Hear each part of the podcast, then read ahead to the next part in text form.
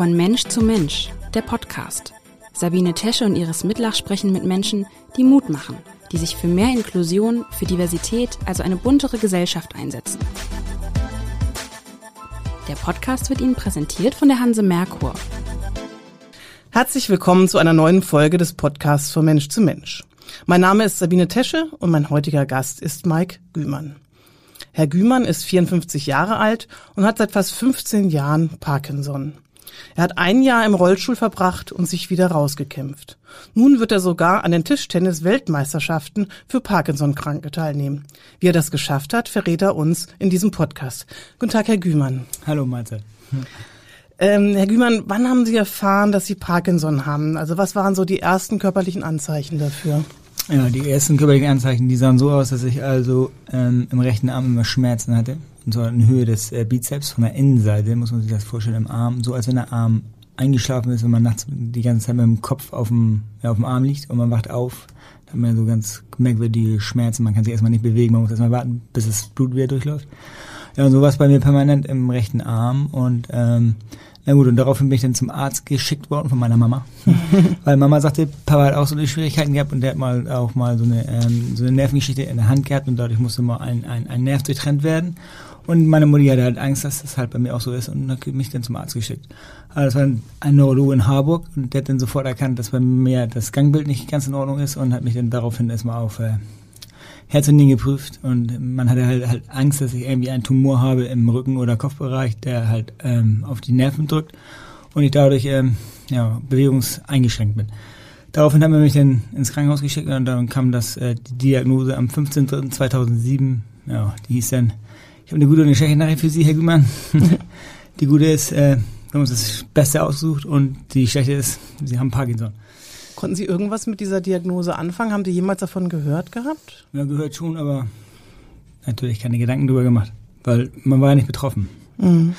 Und ähm, na gut, wie, wie geht man damit um? Ähm, es sieht so aus, dass ich erstmal äh, mich dann belesen habe von oben bis unten, von hinten bis vorne. Mhm. Und ähm, man kam dann zu dem Entschluss, weil der Arzt sagte, er macht mir, er kann mich so einstellen, sagte der Arzt, dass ich ähm, ja, dass mein Leben lebenswert ist mit Tabletten. Mhm. Ne? Und ich werde ganz normal weiterarbeiten können, sagte er zu mir. Und naja, das Ergebnis sieht man ja heute. Ne? Da sind wir noch gar nicht, aber ähm, erklären Sie einmal vielleicht ganz kurz, was äh, Parkinson bedeutet. Was ist das für eine Art von Krankheit? Ja, Parkinson ist eine Krankheit, die halt immer weiter fortschreitet. Das heißt, man, äh, man wird mit Parkinson sterben. Aber man wird halt, man kann sich aber so einstellen lassen, beziehungsweise man kann mit Tabletten das so halt erreichen, dass man denkt erstmal, ähm, es geht alles von selber. Das ist eine Nervenkrankheit aber, oder? Ja, es ist halt so, dass es ein, ein Botenstoff wird im Kopf hergestellt, der nennt sich Dopamin Mhm. und ähm, der wird bei mir zu wenig hergestellt und deswegen ähm, habe ich dann diese Bewegungseinschränkung, beziehungsweise ähm, bei mir ist es das Freezing. Das heißt, es ist so, man muss man sich das so vorstellen, dass ich dann mit den Füßen auf dem Fußboden klebe und mit Metallschuhen wie ein Stepptänzer und von unten kommt der Magnet und hält einen fest. Der Kopf sagt immer, du darfst jetzt gehen und die Beine sagen, du bleibst jetzt schon hier.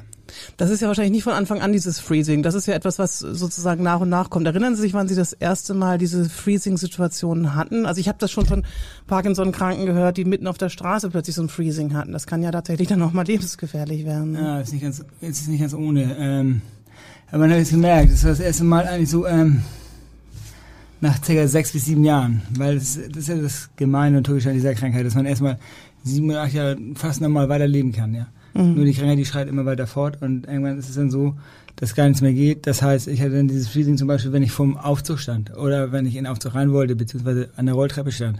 Das war für mich höchst unangenehm, wenn mich dann Leute von hinten drängelten, weil sie dann ja auch hoch wollten, ja. Die wussten natürlich nicht, nicht dass ich Parkinson habe und ähm, es war höchst unangenehm für mich. Entschuldigung.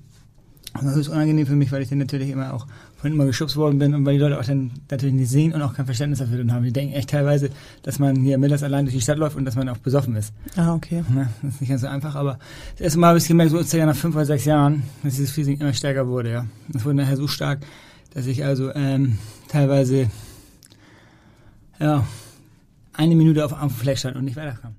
Haben Sie denn irgendwann angefangen zu sagen, ich habe Parkinson oder es war, ähm, haben Sie das so über sich ergehen lassen, die Blicke und die dummen Bemerkungen?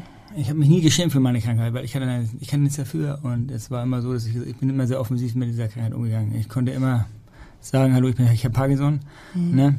Es ist natürlich nicht so, dass man irgendwo auf eine Party geht und sagt, hallo, ich heiße Mike, ich habe Parkinson. Ne?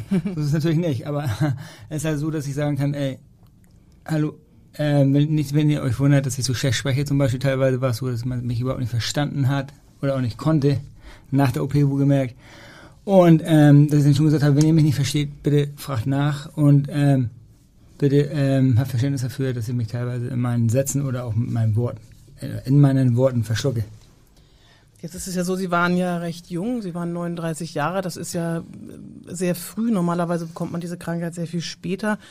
Sie hatten damals ja auch ähm, schon Familie. Und wie sind Sie und Ihre Frau so im Laufe der Jahre mit, die, mit dieser Diagnose umgegangen? Wie haben Sie das Ihren Kindern erklärt? Wie ähm, hat Ihre Frau darauf reagiert? Also das kann man erstmal vielleicht ja gar nicht abschätzen.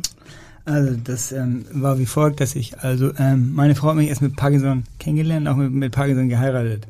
Ich hatte, ich habe zwar eine Tochter und meine Tochter, die ist so, ähm, die ähm, wusste von Anfang an, dass ich Parkinson habe und hat auch darunter echt gelitten, war auch immer bei mir. Und na, und mit meiner Frau war es so, die hat die Krankheit total unterschätzt. Ja. Es war so, sie, sie hat gedacht, oh, Parkinson und ich bin ja eigentlich nicht so drauf, wir waren auch mitten im Berufsleben, ich konnte alles tun, alles machen. Dann während meiner Ehe war es dann so, dass ich also äh, gar nicht mehr laufen konnte. Mhm. Also teilweise so schlimm, dass wenn ich mich nachts im Bett drehen wollte, dann musste ich mich an den Beckenknochen meiner Frau, der linken und rechten Hand festhalten, um mich über dem Bett drehen zu dürfen und zu können. Mhm. Ich konnte noch auf allen Vieren laufen zu Hause. Laufen ist der falsche Ausdruck, es war mehr Krabbeln. Und wenn ich keine Mansardenwohnung gehabt hätte, wäre ich gar nicht in der Lage gewesen, mich durch die Wohnung zu bewegen, weil ich mich immer schön an der Mansarde festhalten musste und konnte. Ne? Das war natürlich ein von, von Vorteil. Und dementsprechend sahen die Wände auch aus, aber von, nicht, nicht, das sollte nicht das Problem sein. Auf jeden Fall war es dann so, dass ich also, ähm, ja, meine Frau, die ist dann damit immer ja, weniger klargekommen und ähm, auch da gehören immer zwei zu und darf man auch nicht vergessen. Wenn man dann erstmal diese tiefe Hirnstimulation macht, ist es ja so, ähm, ist natürlich ein Eingriff wie soll ich sagen, in die Persönlichkeit. Und es sieht so aus, dass man sich also schon ein bisschen verändert in seinem Wesen. Bei mir ist es so, dass ich zum Beispiel sehr, sehr viel feinfühliger geworden bin, auch leichter am, oder, oder näher am Wasser gebaut war als sonst. Und man fängt auch einfach mal, wenn man über gewisse Dinge spricht, einfach mal an zu weinen, weil man einfach, ja, man kann es einfach nicht steuern. Das ist einfach so da dann. Ne? Ja. Und das Wichtigste war für mich einfach ja, der Halt meiner Tochter und meiner Eltern. Ne? Meine mhm. Eltern, sind, die gehen mir über alles und äh, meine Tochter ebenso. Die sind immer für mich da, auch heute noch und ähm, das ist auch gut so. Sie haben ja dann ähm, nicht nur die Ehe sozusagen nicht überstanden, sondern Sie waren ja eigentlich auch selbstständiger Malermeister. Ähm, wie lange hat es gebraucht? Haben Sie dann irgendwann, haben Sie wahrscheinlich den Job auch aufgeben müssen, oder? Ja, es war so, dass ich also schon, äh, als ich die Diagnose hatte mit meiner äh, Parkinson-Erkrankung, dass ich also dann schon langsam versucht habe, die Firma ja auszuschleichen. Das heißt also, ich hatte ja Leute und ich wollte halt, dass sie überall unterkommen, beziehungsweise dass sie auch, ähm, na, dass sie auch ihre Existenz nicht verlieren, weil die hatten ja auch teilweise Autos gekauft und auf Kredit und ähm, auch Häuser und etc. Und das war erstmal die, die Art und Weise, dass ich erstmal gesagt habe, ich muss sie erstmal irgendwo unterbringen. Das heißt, mhm. bei äh, bekannten Firmen oder Freunden, die auch Maler waren oder Malermeister waren und sind, ähm, dass sie da alle unterkommen. Das habe ich noch gemacht und dann war ich eigentlich ähm, so weit, dass ich die Firma dann quasi ähm, abgemeldet habe und dann in, in einem großen Unternehmen äh, nochmal eine neue Karriere sogar gemacht, als Parkinson-Erkrankter. Ich habe nochmal acht Jahre lang gearbeitet mhm. und dann ging aber gar nichts mehr. Ne? Mhm. Und es war dann so, dass ich also nach acht Jahren in dieser Firma quasi mitteilen musste, dass es also nicht mehr geht. Und auch diese Firma, die war davon involviert, dass ich also Parkinson erkrankt bin, die mich auch mit, mit Parkinson eingestellt. Das war halt auf, eine, auf einer ähm, selbstständigen Basis. Aber es ging halt immer nicht mehr und dann musste ich auch den Job an den Nagel hängen. Und ähm, ja, das sah dann so aus, dass ich dann also von heute auf morgen, müssen Sie sich das vorstellen, es ging einfach nicht mehr. Ich konnte keine Tasse mehr halten, ich konnte keinen Knopf mehr zumachen von meiner Hose, ich konnte keine Schleife mehr binden, ich konnte mir die, ja, den Hems... Ärmelknopf, den kleinen Knopf, der unten rechts oder links am Ärmel ist, den konnte ich mir nicht mehr zumachen. Man kann sich das echt nicht vorstellen. Es ist gar nichts mehr. Ist das, wie, wie lange war das? Wann war das ungefähr? Das, also Sie hatten die Diagnose, sagten Sie, glaube ich, 2007. Sieben, ja. genau, wann, also. Ähm, da war es so, dass ich halt 2016 bin ich operiert worden, und zwar im Januar, am 30. Januar. Das ist mein zweiter Geburtstag. und, ähm, das war so, dass ich, also das Jahr davor war für mich die absolute Hölle, die absolute Katastrophe. Also nicht nur, weil sie sich bewegen, war das sozusagen die Tiefphase in der ganzen Zeit. Also war das auch ein sehr schlepp, also sehr schneller Verlauf. Also normalerweise kann ja ein Parkinson auch sich über längere Zeit äh, ergeben, aber dass der sich so verschlechtert, war das bei Ihnen relativ rapider Verlauf? Ja, es ging von, ich sag mal quasi von heute auf morgen. Es war so, dass ich ähm, quasi ähm, eine große Sache noch in meiner Firma zu erledigen hatte. Da habe ich alle Kraft für mobilisiert und investiert. Das habe ich dann auch geschafft. Und dann kam eigentlich der total, total Zusammenbruch, dann ging gar nichts mehr. Und dann war es halt so, dass ich ähm, ja, von heute auf morgen ja, zu Hause nichts mehr machen konnte. Das heißt, ich konnte nichts mehr tun, ähm, was in Richtung Heimarbeit ist, also Hausarbeit mhm. oder, ähm, oder, oder dergleichen. Und es war so, dass ich also dann ja, nur noch mich auf allen Vieren fortbewegen konnte. Und Sie hatten auch einen Rollstuhl, glaube ich, dann, oder? Na, es war so, um überhaupt mal aus dem Haus herauszugehen war es dann so, dass ich ähm, ja, mich dann nur noch im, im Rollstuhl vorbewegen konnte. Ne? War das so die Abs also wie, wie, was hat Sie motiviert, jeden Morgen trotzdem aufzustehen? Ich hört sich an, als wäre das eine, eine entsetzliche Phase in Ihrem Leben gewesen, oder? Ja, das, war keine leichte Phase, das war für mich also wirklich ähm, natürlich auch alles Neuland. Ne? Und nur trotzdem habe ich mir immer gesagt, ey, Mike, das kann es nicht gewesen sein. Ich habe leidenschaftlich Fußball gespielt, ich war Fußballtrainer, ich war ähm, Tennistrainer, ich habe Tennis gespielt, ich habe also ich war jeden Tag am Sportplatz oder überhaupt am Sport machen, jeden Tag. Und ich wollte unbedingt, dass es irgendwie nochmal weitergeht und ich konnte mich also nicht irgendwie dazu aufraffen und immer nur zu Hause rumzuhängen. Und deswegen habe ich mir dann zum Ziel gesetzt, ich habe damals in einem Ferienzentrum gewohnt in Niedersachsen und dort gab es eine Möglichkeit, dass ich da schwimmen konnte. Und im, im, im Schwimmbad, also im Wasser war ich immer frei. Das heißt immer, da konnte man meine Parkinson-Erkrankung nicht ansehen, weil ich, ähm, da hat ja keiner gesehen, dass ich dieses Freezing hatte. Dann bin ich immer jeden Morgen, bin ich dann mit dem Rollstuhl dann an diesem Pool gefahren und bin 1000 Meter geschwommen. Habe zu mir gesagt, pass auf, ähm, ich muss ein bisschen ausholen jetzt. Es ist also so, dass der Arzt zu mir sagt, pass mal auf, Mike, ähm, seit acht Jahren Parkinson, seit neun Jahren fast und ähm, der Verlauf der Krankheit bei dir, der geht so rapide jetzt ähm, bergab. Das heißt, ich war austherapiert. Ich habe 40 Tabletten am Tag genommen. Das waren 1200 im Monat sind 14.400 im Jahr. Ne? Muss ich echt mal überlegen, 14, was der Körper alles so mitmacht, das ist schon erstaunlich. Auf jeden Fall war es dann so, dass ich gesagt habe, ähm, ja, was tun, ne? Ich kann nichts mehr tun. Die Tabletten haben nicht mehr geholfen, ich konnte nicht mehr schlafen, gar nichts mehr. Dann sagt der Arzt mir, es sind zwei Möglichkeiten. Entweder noch fünf Jahre leben lassen oder diese OP, THS.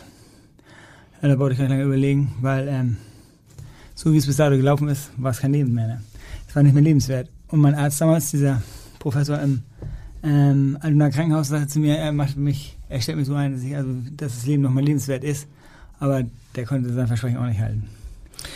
Das ist äh, von der Operation, der Sie sprechen, das ist ein, ein sogenannter Gehirnschrittmacher. Mhm. Ähm, warum wurde Ihnen das jetzt erst angeboten oder war das davor schon mal im Raum gewesen äh, und Sie haben sich gescheut? Das war so, dass mich also die Ärzte, ich habe das äh, natürlich auch hinterfragt, ne, bei, also vorher schon. Als, ich, äh, als ich diese Krankheit hatte und da hat mal ein Professor oder ein Doktor aus dem UKE gesagt, ähm, guck mich nicht in Frage, wollte ich mir keine Sorgen drüber machen, weil der Verlauf der Krankheit damals noch ganz gut aussah. Mhm. Nun war es aber so, der Verlauf der Krankheit der hat sich so rapide schlecht verändert, dass ich, also, wie gesagt, ich war Therapie, es ging nichts mehr. Und dann kam Professor, oder der, der, der Dr. Hamel, der kam dann bei mir und sagte, Gümann, entweder OP oder fünf Jahre. Na gut, dann habe ich mich natürlich eine relativ kurze Zeit dazu entschieden, zu sagen, OP. Was sind denn so die Risiken? Was, was sozusagen, warum haben Sie sich, also das, das ging dann relativ schnell, dass Sie sich dafür entschieden haben.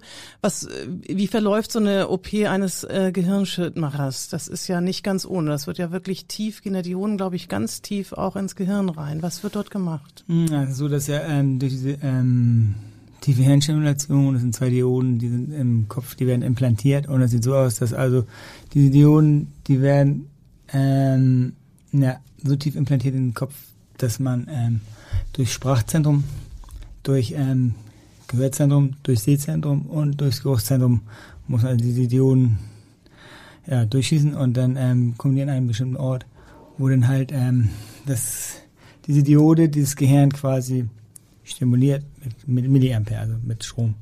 Ja. Und man ist, glaube ich, wach während dieser OP und muss ja. immer sagen, wie man reagiert. Ich habe darüber auch schon gelesen, ja. Ja, es ist so, dass der, dass der Arzt, Dr. Giuliani und Professor Hamel, die kamen dann zu mir und sagten, Herr Gümann, wir möchten gerne bei Ihnen in den Kopf so tief rein, wie wir noch niemals zuvor waren. Toll, habe ich gesagt, das freut mich außerordentlich, dass ich der Auserwählte sein darf. Ja. Nun war es natürlich so, fürs UKE war ich natürlich hochinteressant, weil ich natürlich recht, recht, recht jung war im, ähm, für die OP. Ne? Und ich war natürlich äh, einer von Hamburgs jüngsten Parkinson-Erkrankten derzeit mit 39 Jahren. Und das war für die natürlich auch enorm ähm, interessant. Ne?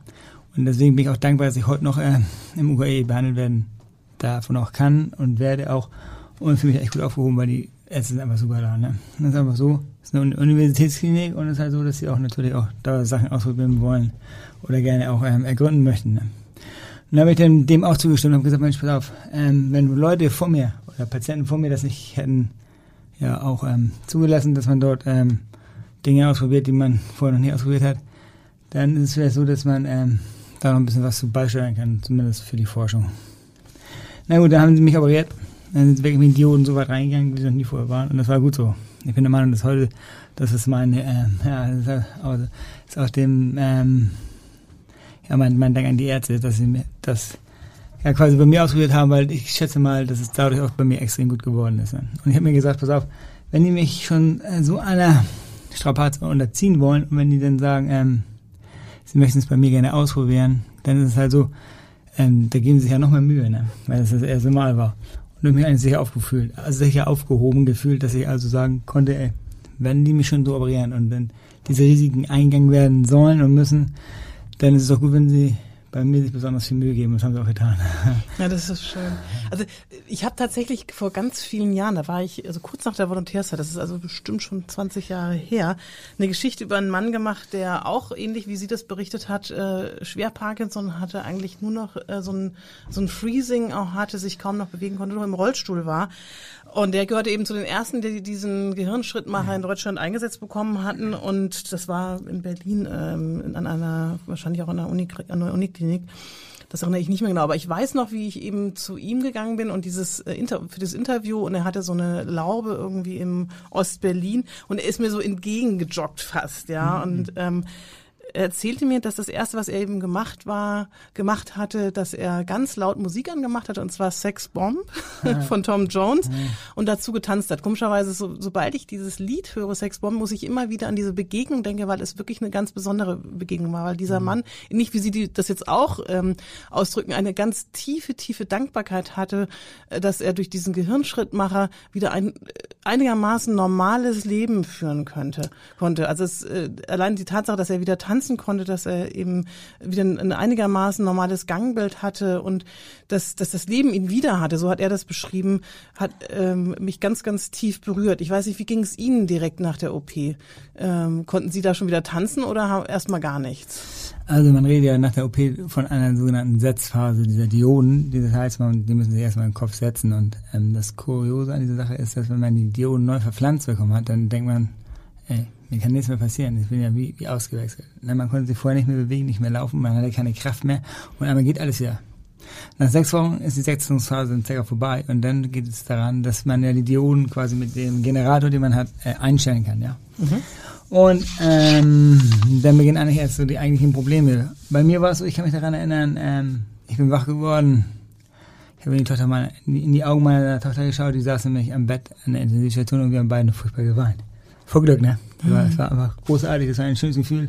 Und mein Professor stand daneben und hat mir gesagt, Herr Gümann, herzlichen Glückwunsch, Sie haben die OP super toll hinter sich gebracht und Sie waren, haben ganz toll mitgearbeitet, weil es ist nämlich eine Wach-OP. Und diese OP hat insgesamt 17 Stunden gedauert. Ich war 17 Stunden wach und ähm, dann wird man nochmal in die, ins Koma, ins richtige Koma gelegt und dann werden die ganzen Kabel, die halt verlegt worden sind, hört sich ein bisschen komisch an, ist aber so, dass man die dann irgendwann miteinander verbindet. Und das wird unter Vollnarkose auch nochmal zwei Stunden gemacht. Also insgesamt hat die OP 19 Stunden gedauert, ich bin nach 27 Stunden wieder aufgewacht, habe in die Augen meiner Tochter geschaut und wir haben erstmal nur geweint. Also ich habe erstmal geguckt, ob ich alles bewegen kann, das war für mich das Grandioseste, was es gab für mich, ähm, mit wieder meine, meine, meine Finger bewegen konnte, meine, meine Füße konnte ich bewegen. ich habe ja gemerkt, ich war, wieder, ich war wieder am Leben. Und mein Professor, der Dr. Hamel, der sagte zu mir, Herr Giemann, herzlichen Glückwunsch, ich habe mir gerade 35 lebenswerte Jahre geschenkt. und dann bin ich natürlich von der Intensivstation einmal runtergekommen und dann war das so, dass der Arzt mir sagte, ähm, ich lag mittlerweile auf dem Zimmer. Das war, werde ich nicht vergessen, das war morgens um halb elf in mein Zimmer gekommen, um halb drei stand mein Dr. Hamel vor mir und sagte mir, Herr Gümann, anziehen. Ich so, wie anziehen? Wir beide gehen jetzt spazieren durch den Park. Ich so, was machen wir? Für mich unvorstellbar. Und wir haben uns eingezogen. Ich bin durch den Park gelaufen mit meinem Doktor und ich habe no, ich hab eine Stunde nur geweint, vor Glück. Das heißt, es war Ihre erste Erlebnis, war dieses durch den Park gehen, durch die Natur gehen, wieder auf beiden Füßen. Das war für Sie das Erste, was Sie so richtig erinnern, ja. Man kann sich das überhaupt nicht vorstellen, was, was man denn durchmacht. Ich habe ja auch ein Jahr lang nur eine Stunde fast geschlafen. Ne? Na, man kann sich das überhaupt nicht vorstellen. Man schläft eine Stunde pro Nacht und man ist ähm, sich dementsprechend auch drauf und geredet. Trotzdem habe ich zu mir gesagt, pass mal auf, Mike, du musst irgendwas tun, um diese OP überhaupt zu überstehen. Weil die OP, die, ich hatte ja von vorher schon auch erfahren, wie lange die dauert. Ne? Und meine mhm. Wachter ist dabei. Ich wollte einfach nur fit sein, ich wollte also auch gut sein. Und für mich wäre es halt eine Katastrophe gewesen, wenn ich jetzt gewusst hätte, pass mal auf, ich äh, schaffe es nicht wegen Nierenversagen oder weil ich zu wenig Sauerstoff im Blut habe. Für mich war halt wirklich, wenn ich was machen kann, und das wird immer schon zu meinem Tun im Leben, dann will ich da was für tun, weil ich möchte nichts den Zufall überlassen. Und das war für mich also der Grund, und das, der mich immer wieder bewegt hat. Und kommt Ihre Frage zurück, wo Sie mich, wo Sie mich fragten vorhin, ähm, was mich dazu bewegt hat, morgens immer aufzustehen. Ich wollte unbedingt diese 1000 Meter schwimmen. Das war immer mein Ziel. Und das habe ich geschafft. Und als mein Doktor dann zu mir sagte, der OP, das haben wir noch nie erlebt, dass ein Mensch, der 17 schon in der Wachkoma OP hat, ähm, von Anfang bis Ende 100% Sauerstoff im Blut hat. Mhm. Das habe ich geschafft. Ne? Und das war einfach nur, ich wollte halt, wenn ich unterstützen kann, und wenn es nur damit ist, dann wollte ich das gerne tun. Ja, und das habe ich geschafft. Und ähm, das hat mich immer wieder dazu motiviert zu sagen, morgens aufstehen. Aber Sie waren sozusagen, danach waren Sie also praktisch ein neuer Mensch und Sie haben dann ja auch äh, nicht nur das Schwimmen ähm, weitergemacht, das weiß ich nicht, ob Sie es weitergemacht haben, aber Sie ähm, haben sich ja dann einem Tischtennisverein angeschlossen, 2018. Das, ähm, mhm. Wie sind Sie darauf gekommen, dass Sie sagen, okay, ich spiele jetzt Tischtennis? Das war etwas anders. Ähm, das war nicht 2018, das war 2020. Das heißt, ich spiele jetzt seit quasi ja, aktiv seit sieben oder acht Monaten Tischtennis. Ach, okay, so lange. Okay. Ja, und äh, das war jetzt wegen der Pandemie ging es auch nicht, dass man in die Halle durfte und trainieren durfte. Da habe ich trainiert halt auf der Terrasse mit, mit so einem da mhm. und der in die Bälle zugespielt und dann habe ich halt bei drei Grad oder zwei Grad habe ich dann auch draußen gespielt, wenn es windstill war einigermaßen, weil ich ja nicht in die Halle durfte und konnte. Es war so, ich habe ähm, zu meinem Glück eine Frau kennengelernt, die auch zu dem Zeitpunkt, als ich äh, mal wieder im Krankenhaus war und mal wieder als eingestellt werden musste, äh, kennengelernt habe. Und zwar hat die Dysonie, das ist auch eine Muskelkrankheit, und die hat auch diesen Hirnschrittmacher im Kopf. Ähm, mhm. Und wir beide, wir ähm, ergänzen uns halt total gut. Wir verstehen uns auch wunderbar. Und ähm, wenn sie halt Probleme hat, dann habe ich Verständnis für sie und sie Verständnis für mich. Und sie sagt immer, solange ich Sport machen darf und kann, dann soll ich raus. Ich soll abhauen nach dem Motto, mal hab Spaß und genieße dein Leben. Ne? Ja, und deswegen ähm, das läuft das auch so toll in der Beziehung, dass wir einfach sagen können, ey, wir können, wir können uns erstmal aufeinander verlassen, jeder Verständnis für den anderen. Wir machen mittlerweile sogar Scherze über uns selber, ne? Und dann können wir selber so selber, selber, selber, selber, na, Entschuldigung, selber drüber lachen. Und ähm, ja, es ist aber wundervoll, dass ich diese Frau habe. Ja, das freut mich sehr. Das ist dann ein, einfach ein privates Glück und dann haben Sie aber noch ein sportliches Glück gefunden. Na, es war so, dass ich dann irgendwann, irgendwann kam halt die Frage, ähm, ja, was machen wir? Wir, wir kannten uns, wie gesagt, ganz kurz, wir haben uns kennengelernt. Ähm, Im Krankenhaus, wenn ich das ganz kurz erzählen darf, äh, da ist sie mir quasi von Rollstuhl gelaufen. Ich saß am Rollstuhl, ich war noch vor meiner OP und sie saß, äh, sie war schon, sie hatte ihre OP schon hinter sich und dann habe ich sie gesagt, sag mal, ähm, du siehst aber nicht so fit aus. Du sagst, ich bin gestern erst operiert worden. Ich sag, dann rennst du hier schon rum. Er sagt, ja, ich renne hier schon rum. Ich sag, dann nimm mal deine Tasche. Da war nämlich die Einkauf von, von dem, von dem Supermarkt gegenüber vom UKE drin. Und, ähm, ich sag, gib mal die Tasche, dann fahr ich dich mal eben nach oben. Das habe ich noch getan. Dann sagt sie, auf welcher Station liegst du denn? Dann sagt sie, auf Station 3, in Zimmer, ähm, 11. Ich sag, wunderbar, ich liege Station 3, Zimmer 13. Ne? Na, und dann haben wir uns, äh, habe ich hier die Sachen hochgefahren. Und dann haben wir die Telefonnummern ausgetauscht. Und dann ist sie aber, drei Tage später schon entlassen worden. Da war ich noch im Delirium quasi. Da war ich noch, also da hatte ich noch die Auswirkung von meiner, von meiner, ähm, ja, von meiner Narkose. Und dann hat sie mir nur eine Telefonnummer auf den Tisch gelegt und dann habe ich sie aber 14 Tage später dann besucht und seitdem bin ich nicht mehr gefahren. Dann, ne? Das war dass ich ins Ziel gezogen bin und dann haben wir gesagt, wir versuchen das jetzt mal. Weil ähm, wir haben nicht so viel Zeit zu verlieren, haben wir gedacht. Und entweder klappt es oder es klappt nicht. Ne? Es gibt für nichts eine Garantie, man kann zehn Jahre zusammen sein und man sagt, ähm, es funktioniert Und das funktioniert dann doch nicht. Und wir haben es halt probiert und das scheint zu klappen. Ne? Hört sich ein bisschen an wie diese Hotelgeschichte oder eine Genau, Hotelbar. ja. Das ist ähm, Ja, nur ist ein bisschen ja. anders im Krankenhaus gelaufen. Aber ich glaube, dass es hier ein ganz großer und wichtiger Moment ist, dass sie eben beide ähm, eine, eine Muskel- oder eine Erkrankung haben und aufeinander Verständnis haben. Ich glaube auch, dass das eine sehr gute Voraussetzung natürlich Ja, genau. ist, ähm, um dann vielleicht auch eine glückliche, lange, lange Beziehung zu führen. Auf jeden Fall, ja, genau. Auf jeden Fall war es dann so, dass ich die Frage, ey, gehst du eigentlich Sportplatz? Und dachte, oh, hier, Luftlinie, ähm, 300 Meter, dachte sie, da kannst du Sport machen. Also sie sind zu ihr gezogen, praktisch. Ja, genau. Okay. Und äh, ich bin ja nie wieder weggefahren bei ihr. Ich habe sie einmal besucht, also bin ich da geblieben. Na gut, und dann war das so, dass ich sie fragte, ey, gibt's hier einen Sportverein? Sie, ja, hier 300 Meter Luftlinie ist ja wunderbar, da muss ich jetzt gleich einmal hin. Ne? Da bin ich dann hingefahren, mich erstmal erkundigt, was es da gibt. Und sieht so aus, dass in diesem Verein spiele ich nun ähm, Boule, das ist ja dieses äh, französische Spiel mit den Kugeln, mit den Eisenkugeln, wissen Sie? Mhm. Und Tischtennis hat mich dann angemeldet und ähm, na und da habe ich dann offene Türen eingelaufen. Das hat mir so einen Spaß gemacht, aber ich wollte irgendwas tun, weil ich hatte ja früher habe ich ja Tennis gespielt und Fußball und das geht nicht mehr, weil ich äh, diese großen Distanzen, die ich dann zurücklegen muss mit, dem- mit dem Ball und das war auch mir dann ein bisschen zu gefährlich beim, beim Fußball, wenn ich dann meinen Ellbogen auf die Brust bekomme, ja nun mal der Generator von meiner OP drin ist, äh, raufbekommen. Das wollte ich ja nicht so gerne. Und dann war es so, dass ich dann gesagt habe, ich muss irgendwas machen. Da habe ich Billard gespielt. Na, habe ich dann für Leute mit Handicap, habe ich dann, ähm, bin ich in einen Billardverein eingetreten, aber das hat mir dann irgendwann nicht mehr diesen Fun gebracht, nicht mehr diesen Spaß. Billard oder Pool? Nee, Billard. Billard, okay. Ja. Mhm. Hat mir dann aber irgendwann keinen Spaß mehr gemacht, weil ich dann irgendwie ähm, gemerkt habe, das ist mir die Action. Mhm. Na gut, dann war es so, dass ich dann ähm, na, bei diesem Tischtennisverein, äh, Verein, beziehungsweise in dem Verein gab es auch Tischtennis, was angeboten worden ist und dann bin ich dort immer ähm, zum Tischtennis, gegangen und die waren also alle ganz begeistert, was ich finde, das ist einfach eine Motivation und wie ich auch den Ball treffe. Und das kommt halt vom Tennis, ich habe auch Squash gespielt ganz früher und ich habe halt diesen, diesen ähm, Blick für den Ball, ob der halt untersteht oder na, Topspin ist oder wie auch immer. Auf jeden Fall hatte ich unheimliches Talent und es hat die Leute also echt begeistert dort in diesem Verein. Das war in Lemsal und ähm, heute ist es die TSG Nord, das ist ein Verband von ähm, mehreren Tischtennisvereinen, die sich jetzt zusammengeschlossen haben. Und ähm, eines Tages rief mich ein, ein Trainer an, Jan Rüssmann, und sagte zu mir, du Mike, ich habe gelesen im Internet, es gibt eine WM für Parkinson-erkrankten Tischtennis. Und ich gesagt, das ist ja toll, das wäre ja was für mich. Einfach ein Ziel zu haben? Genau, ein Ziel, wo man halt darauf hinarbeiten darf und kann und auch trainieren. Und ja, seitdem ähm, habe ich mich dort angemeldet bei dieser Parkinson-WM und bin dann auch bin ich dann dafür qualifiziert.